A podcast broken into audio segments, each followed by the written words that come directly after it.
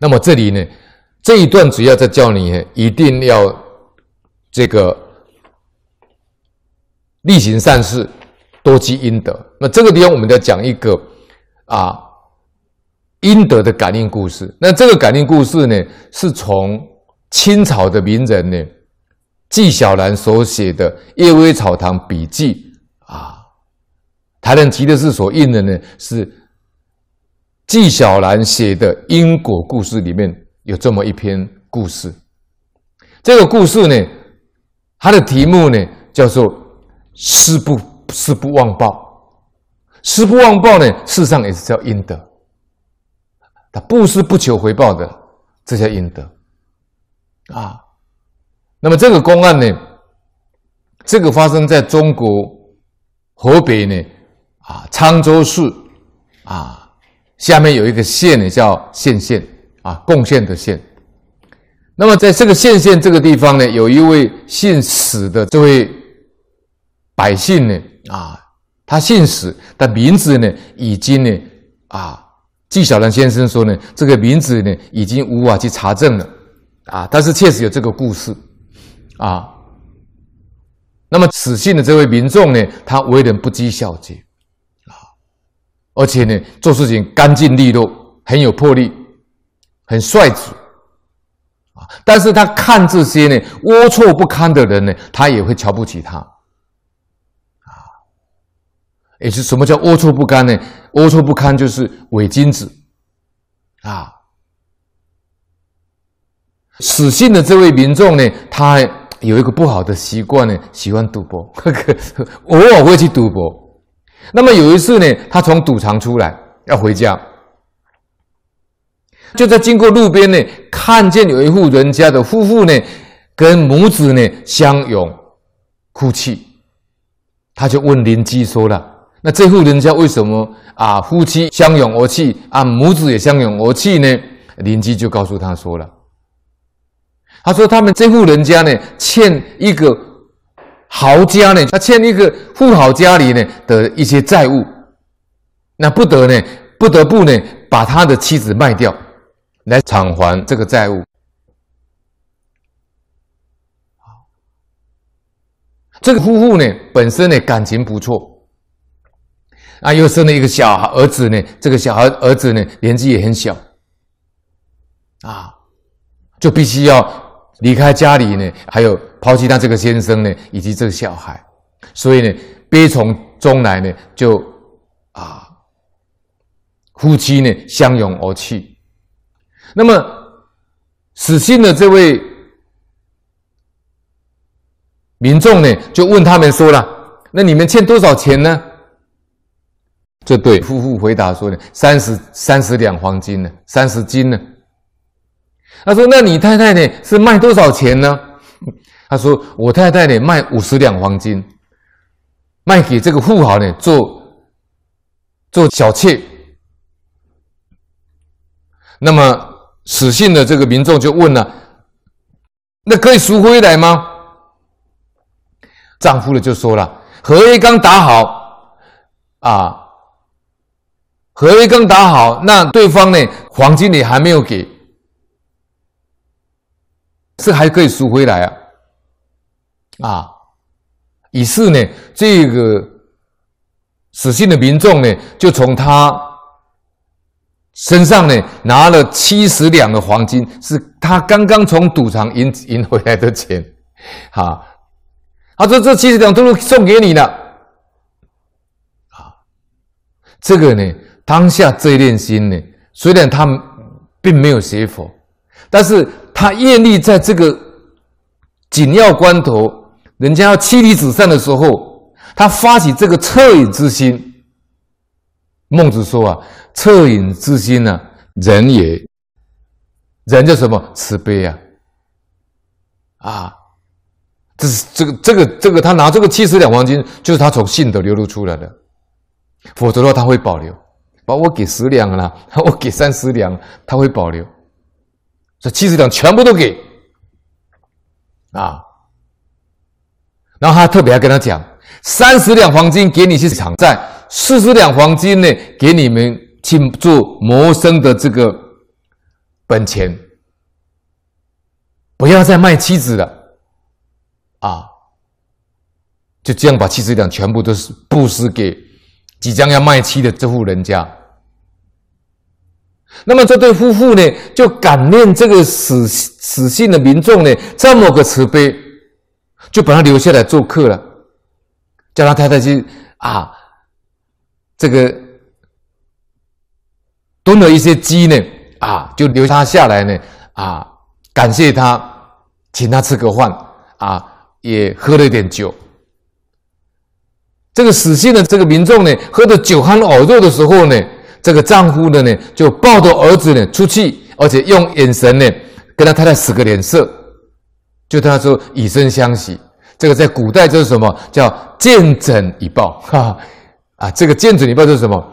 就是用现在通俗的话说，你陪他睡一觉好了，没有什么好回报的嘛，你就是以身啊来回报。这个在古代讲的叫见枕以报。那么这个。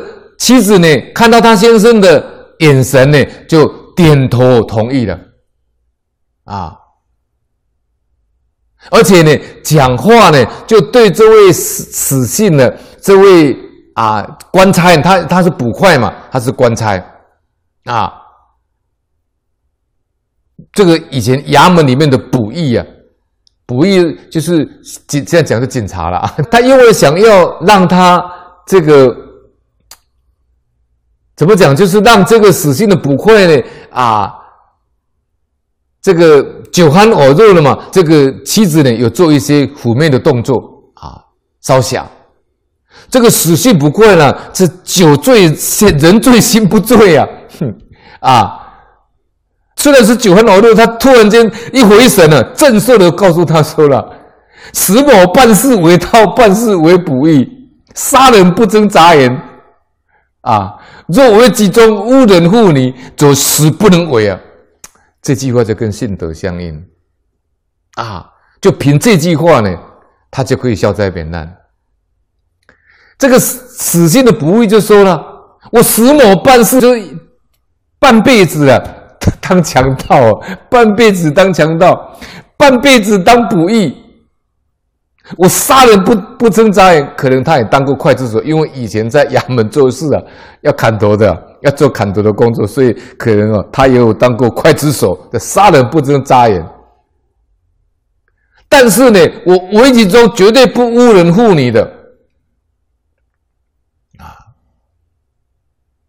则呢死不能为，这实在是不能做。然后就把酒喝完以后，胳膊一甩。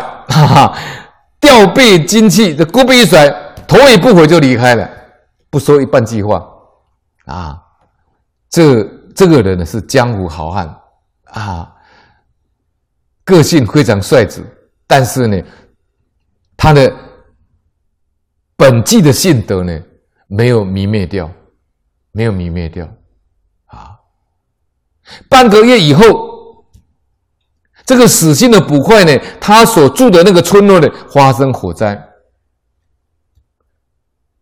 啊，因为那个时节呢，刚好是秋收，农作物秋收呢，啊，刚刚呢，秋收的季节刚好结束，所以家家户户呢，都屋上跟屋下呢，堆满的柴草跟稻稻草，晒干的稻草。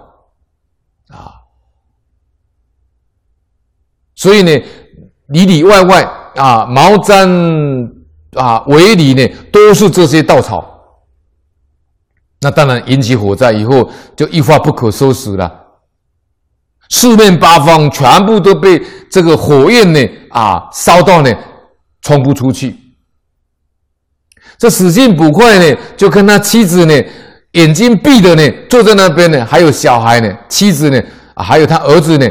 在那边明坐待死，准备等死了。忽然听到呢，屋檐上啊，有人呢，遥遥远的传来一个声音呢，遥远的传过来啊，东岳有急谍呢，石某一家病除名，就东岳大帝呢有紧急公文送到，这现场啊。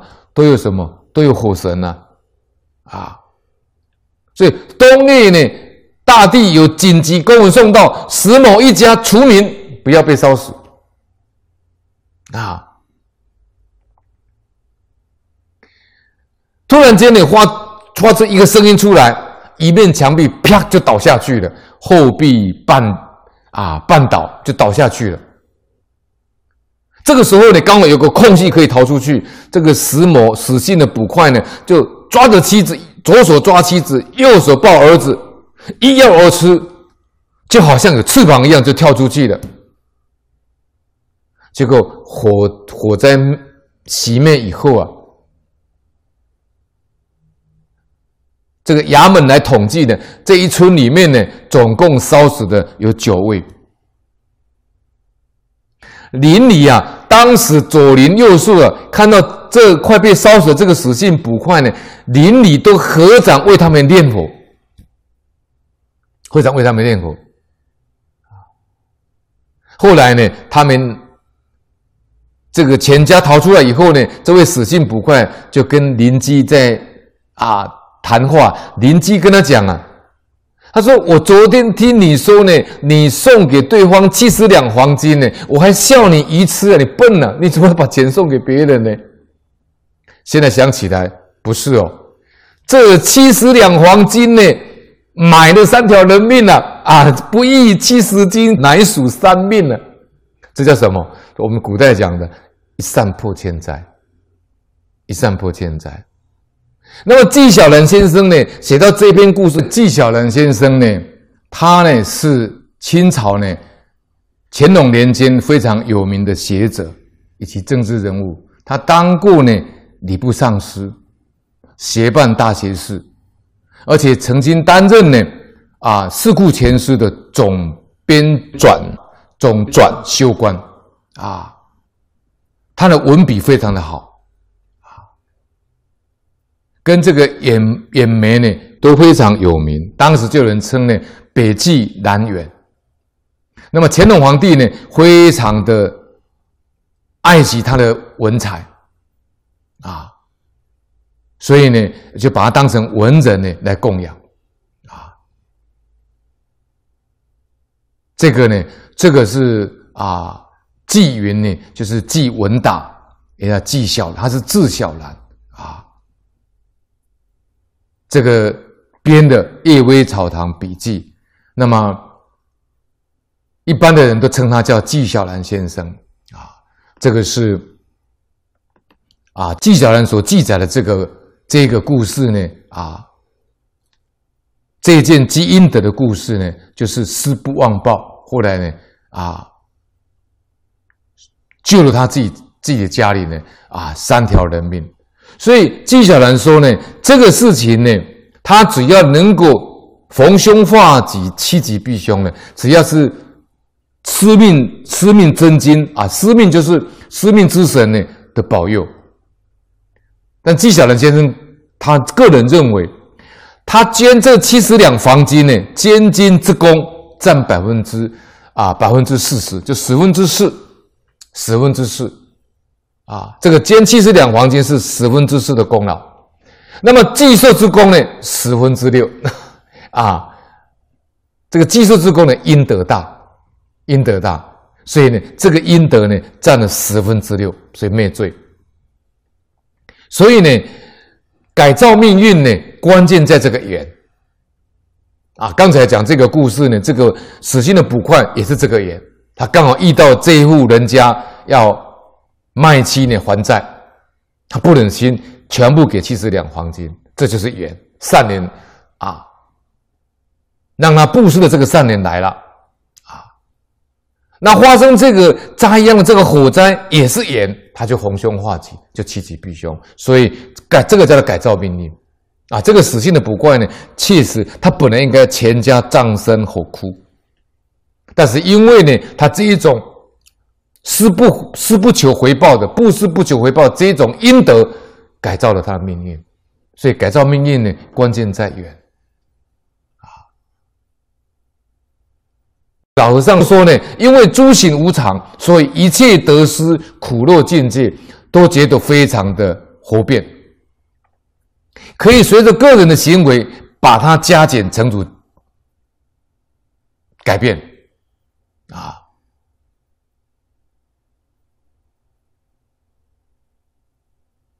一个人的思想、见解、行为，这是一个，这也不是一个常数啊！你的见解可能会改变，你的行为可能会改变，你的观念可能会改变，所以思想、见解、行为，这不是一个常数啊！所以呢，一切的得失、苦乐境界，都觉得非常的活变，可以随着个人的行为把它加减乘除。这个老和尚呢，在告诉你怎么去创造变质，已经把这个问题点出来，就是每一个人的思想、见解、行为，为什么？为什么它不是一个常数呢？因为它是生灭法啊，生灭法它是诸行无常啊。佛陀告诉我们，诸行无常是生灭法，既然是生灭法，它就有改变的机会了啊。所以呢，既然是思想、见解、行为不是常数，所以一切的得失、苦乐、境界都觉得非常活变，可以随着个人的行为把它加减乘除。那么常数是因呢，变数是缘。创造命运的关键在缘上。佛法对于缘非常重视，所以讲天地万物因缘所生。因缘所生，着重在缘，缘生法。因为言呢是变数，因是常数，掌握了这个变数，自己就可以改改造命运，自己就可以循着自己的理想、自己的愿望，得到殊胜圆满的结果。佛在经上跟我们讲：无常无我涅槃，啊。懂得这个道理，人可以成圣成贤，可以成阿罗汉、成菩萨、成佛，都是基于这个原理上来说的。